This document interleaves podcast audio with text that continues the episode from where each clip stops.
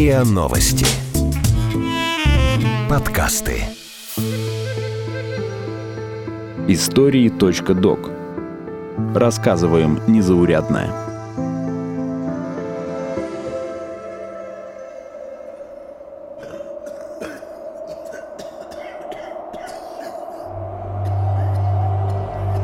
Дизентерия, истощение, нехватка лекарств – в лагерях ГУЛАГа заключенные умирали от голода, тяжелого труда и антисанитарии. Симулировали или калечили себя, чтобы стать инвалидами и не выходить на общие работы. Их лечили врачи, такие же заключенные или вольнонаемные. Часто от них зависели здоровье, благополучие, да и сама жизнь узников сталинских лагерей. Счастье, если попал в больничный барак, считали заключенные. Можно было отоспаться, получить дополнительную пайку хлеба, освободиться на время от изнуряющего труда. Боялись оказаться в инвалидном лагере для доходяг, куда сгружали умирать безнадежных больных.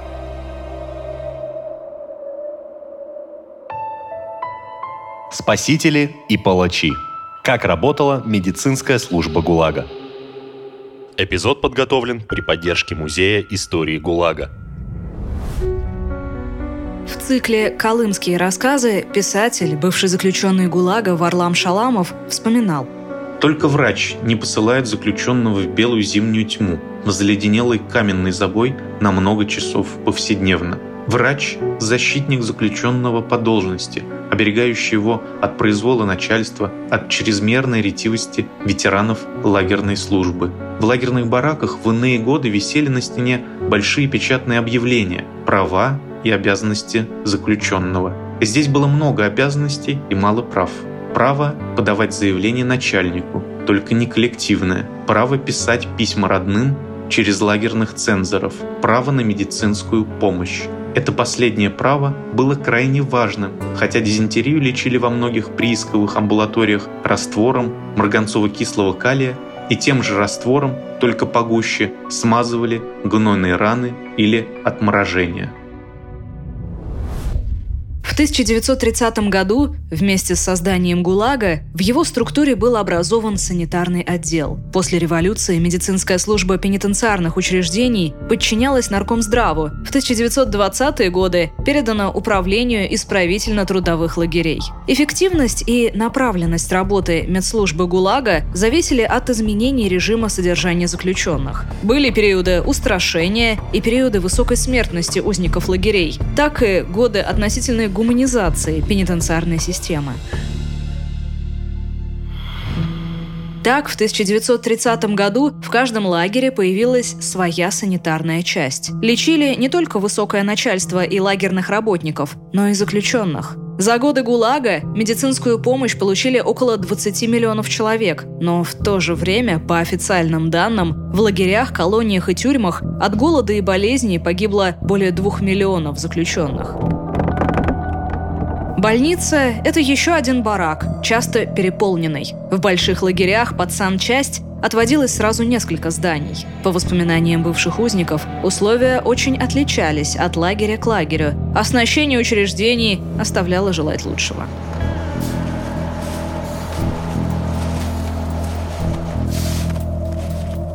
Все прибывшие в лагерь проходили медосмотр, после чего врачебная комиссия присваивала заключенному категорию допуска к работам. Заключенные первой категории направлялись на общие работы, тяжелый физический труд на лесоповале, стройках, в шахтах. Осужденным по политической 58 статье за контрреволюционные преступления ставили исключительно первую категорию труда, лишая права занимать административно-хозяйственные должности. Вторая категория направлялась на работы в учреждения, предприятия и промыслы. Третью давали тем, кто способен только на легкую работу, и инвалидам. К последним относили людей со слепотой, тяжелой эпилепсией, поражением нервной системы, раком крови, туберкулезом в активной стадии.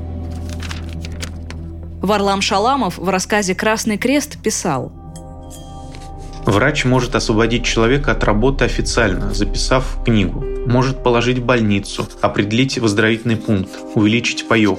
Освобожденного от работы по болезни никто не может заставить работать. Врач бесконтролен в этих своих действиях. Лишь врачебные более высокие чины могут его проконтролировать. В своем медицинском деле врач никому не подчинен. Дать легкую категорию труда часто значило спасти человека от смерти. Врач мог дать отдых от работы, мог направить в больницу и даже сактировать, то есть составить акт об инвалидности, и тогда заключенный подлежал вызову на материк. Правда, больничная койка и актировка в медицинской комиссии не зависели от врача, выдающего путевку, но важно ведь было начать этот путь.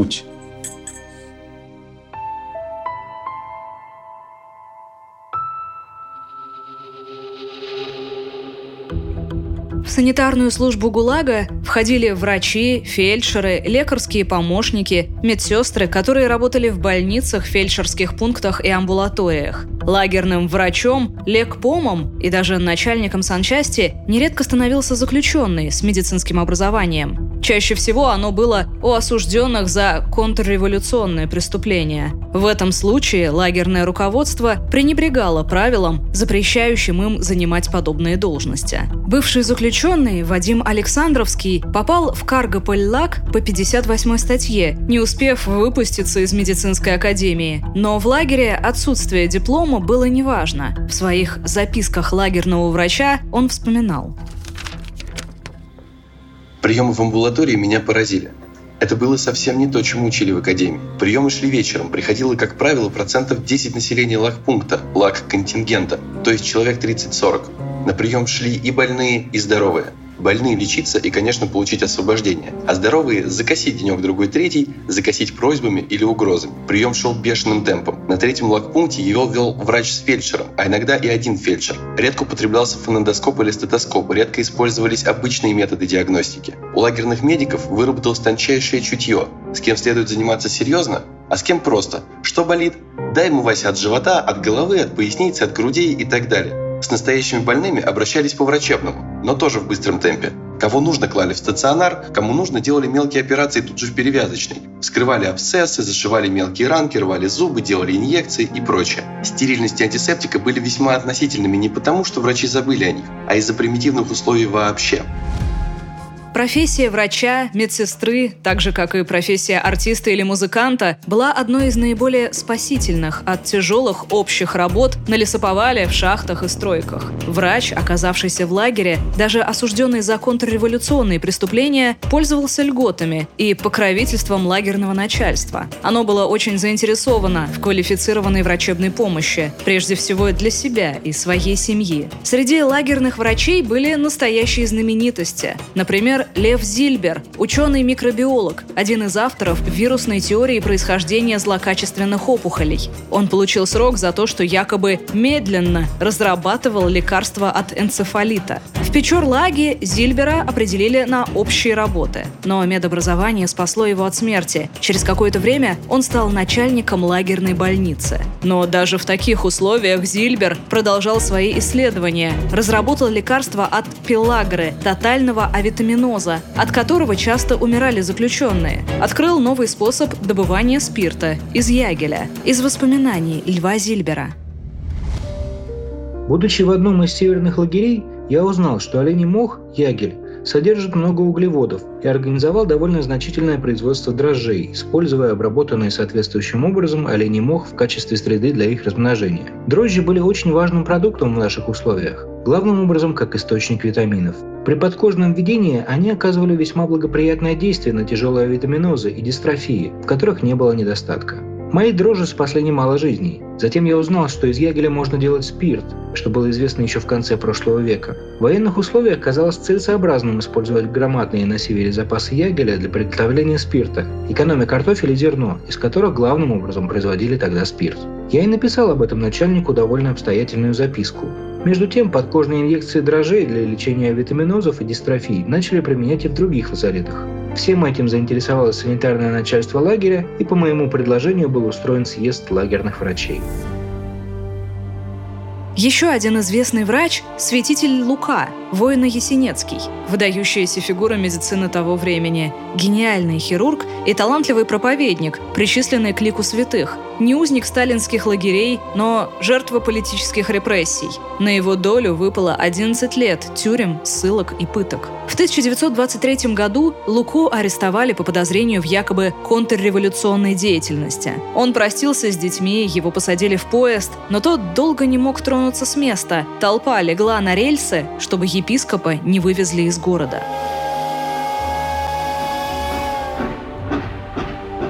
В любом месте и в любых обстоятельствах люди тянулись к святителю. Его любили простые крестьяне, уважало лагерное начальство и даже блатные. Во время ссылки он продолжал работать в обычных больницах, осматривал пациентов, лечил и оперировал. Оборудование было самое примитивное, а инструменты перед операцией приходилось кипятить в самоваре. Особенно тяжело пришлось в годы войны, когда святитель Лука был главным хирургом эвако-госпиталей Красноярска. Уже после его наградили медалью за доблестный труд в Великой Отечественной войне. Во время вручения архиепископ публично обратился к партработникам. «Я вернул жизнь и здоровье сотням, а может быть и тысячам раненых. И наверняка помог бы еще многим – если бы вы не схватили меня ни за что, ни про что, не таскали бы 11 лет по строгам и ссылкам. Вот сколько времени потеряно, и сколько людей не спасено, отнюдь не по моей вине.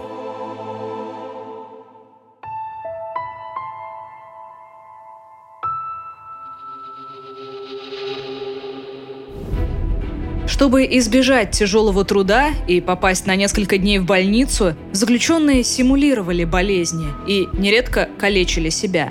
На лагерном жаргоне это называлось «замастырки». Уличив заключенного в самоповреждении, его признавали виновным в саботаже, могли добавить срок или не оказывать медпомощь. Но люди не боялись. Страшнее было снова оказаться в 50-градусный мороз на прииске с кайлом в руке или на лесоповале. По воспоминаниям бывшей заключенной, лагерного врача Ангелины Рор. Женщины протаскивали нитку между зубами, а потом вдевали ее в кожу груди. Впрочем, не очень глубоко, что вызывало зловонную флегмону. Подчиняли себе ожоги и заливали эти раны подслащенным кипятком, чтобы усилить эффект. Такие раны залечивались с огромным трудом. Руки калечили редко, в основном калечили ноги, чтобы избежать работ на лесоповале. Часто отрубали себе пальцы, перетягивали руку, пока она не теряла чувствительность, и отрубали топором. Я видел здесь случаи искусственно вызванного падения прямой кишки. На ночь в прямую кишку заталкивали мешочек с бобовыми, которые там набухали, а потом его выдергивали. Как правило, помогал друг. Среди заключенных были слепые, сами вызвавшие слепоту. Они спрятали на ночь под века крошки чернильного карандаша. Счастливчики отделались частичной потерей зрения. Люди массово умирали. Медицинская помощь не могла спасти всех узников сталинских лагерей от последствий тяжелого труда, истощения и антисанитарии. В 1932-33 годах в ГУЛАГе, как и во всей стране, свирепствовал голод. Каждый пятый заключенный умирал. В отдельных лагерях, таких как Вишерский и ТЛ, от истощения в год умирало до трети от всего лагерного состава. С началом большого террора лагеря были переполнены. Открывались все новые и новые учреждения. Только за зиму с 1937 на 1938 год НКВД организовал 13 новых лагерей, где разместил более 600 тысяч вновь поступивших заключенных. После проверки содержания заключенных в Байкало-Амурском, Дальневосточном, Уссурийском и Ухтопечорском лагерях прокурор СССР Андрей Вышинский в государственном докладе сообщал – в одном из лагерей группа заключенных настолько опустилась, что потеряла всякий человеческий облик. Из-за недостатка питания они собирают кухонные отбросы, а по словам некоторых заключенных, эти люди едят крыс и собак. Прокурор Бамлага докладывал. В лазарете спят голые на сплошных нарах и как сельди в бочке. В баню не водят неделями за отсутствием белья. Больная сифилисом лежит вместе с больной туберкулезом. В общей палате на нарах, тесно прижавшись друг к другу, больные рожей лежат с больными желудочниками. Из приходящих этапов снимают мертвых замерзших. Прибывшие не имеют на себе ни белья, ничего кроме лохмотьев, и весь ужас в том, что в бамлаге нет в запасе ни одной пары белья, ни сапог, ни одежды. Тело у них покрыто струпьями, в баню не идут, так как им не дают белья. По ихним рубищам сотнями ползают вши. Мыла нет. Многим не в чем выйти в уборную. Бывший заключенный ГУЛАГа Варлам Шаламов в рассказе «Татарский мулла и чистый воздух» писал – если ко всему этому прибавить чуть не поголовную цингу, выраставшую, как во времена Беринга, в грозную и опасную эпидемию, уносившую тысячи жизней, дизентерию, пелагру, эту болезнь бедняков, истощение, после которого кожа на ладонях и стопах слезала с человека, как перчатка, а по всему телу шелушилась крупным круглым лепестком, похожим на дактилоскопические оттиски, и, наконец, знаменитую алиментарную дистрофию, болезнь голодных, которую только после ленинградской блокады стали называть своим настоящим именем.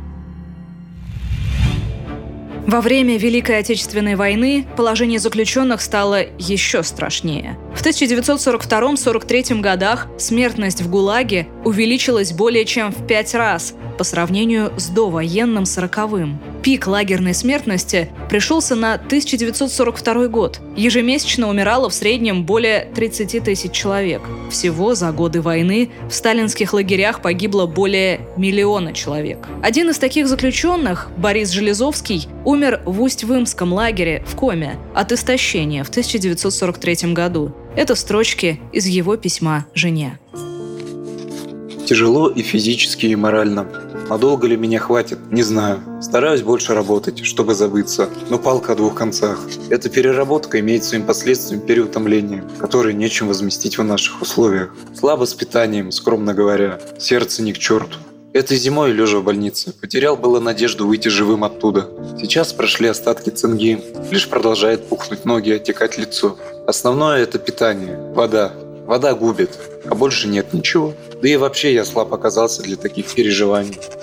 В документах санитарного отдела ГУЛАГа редко встречаются данные о возрастном составе заболевших и умерших. Практически отсутствуют сведения об их распределении по статьям Уголовного кодекса. На самом деле эти обстоятельства играли подчас немалую роль в судьбе заболевшего. В краткой докладной записке о работе санотдела ГУЛАГа за 1945 год указано, что наибольший процент смертности попадает на группу от 20 до 40 лет. То есть люди в этом возрасте наиболее расположены к туберкулезу легких, алиментарной дистрофии и пелагре, болезням, вызванным хроническим недоеданием. Ангелина Рор, лагерный врач, заключенная, вспоминала. Люди думали лишь о том, как унять мучительный голод. Ели все, что можно взять в рот. На лицах жили лишь ищущие глаза. Мужчины копались в помойках вблизи запретной зоны, не обращая внимания на окрики солдат и угрозу стрелять. Нередко этих несчастных действительно убивали при попытке к бегству. Голод доводил до того, что люди вымывали из человеческих фекалий непереваренные кукурузные зерна и съедали их.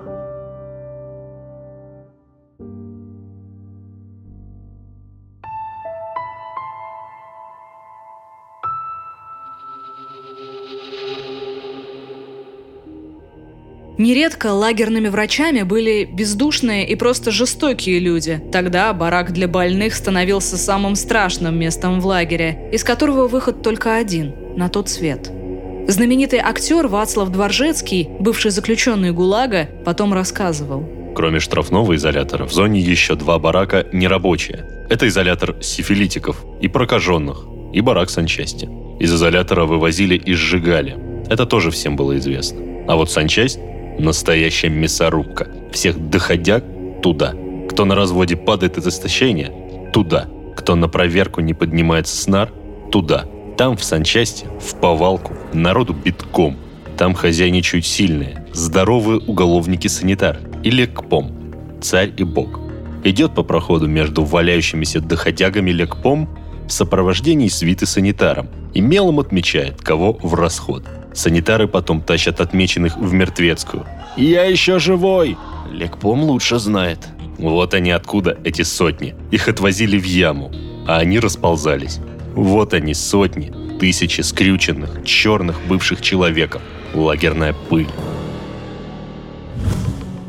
Конечно, на лагерных медиках лежала ответственность за антисанитарию, плохое питание, недостаточную медицинскую помощь заключенным. Врачи участвовали в подавлении протестов заключенных. Если те устраивали голодовки, насильно кормили, подтверждали смерть, сопровождали трупы умерших. Их работа не была такой благородной, как кажется на первый взгляд, как, в принципе, все, что происходило в лагере.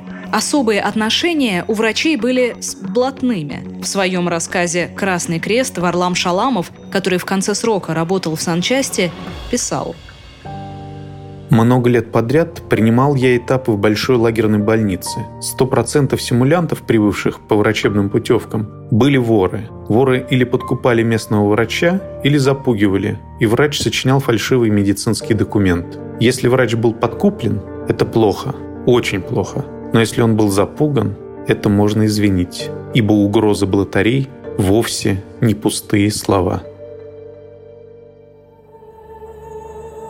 В отличие от него, Александр Солженицын, автор «Архипелага ГУЛАГ», не оправдывал врачей, не считал их спасителями. Для него медслужба была частью репрессивной машины убийцы, как и все, что было с этим связано. Может быть, до 1932 года, пока лагерная санитария еще подчинялась наркомздраву, врачи могли быть врачами. Но в 1932 они были переданы полностью в ГУЛАГ, и стала их цель помогать угнетению и быть могильщиками. Так, не говоря о добрых случаях у добрых врачей, кто держал бы эту санчасть на архипелаге, если бы она не служила общей цели? Врачей никто во всем этом и не винит. Но не надо же и легенды слагать о спасительной санчасти. Как всякая лагерная ветвь, и санчасть тоже дьяволом рождена, дьяволовой кровью и налита.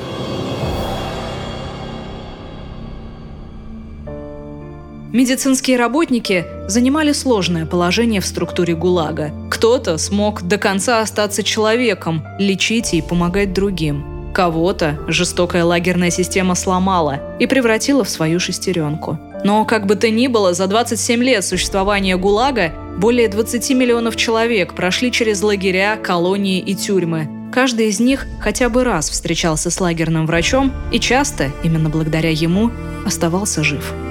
Оставался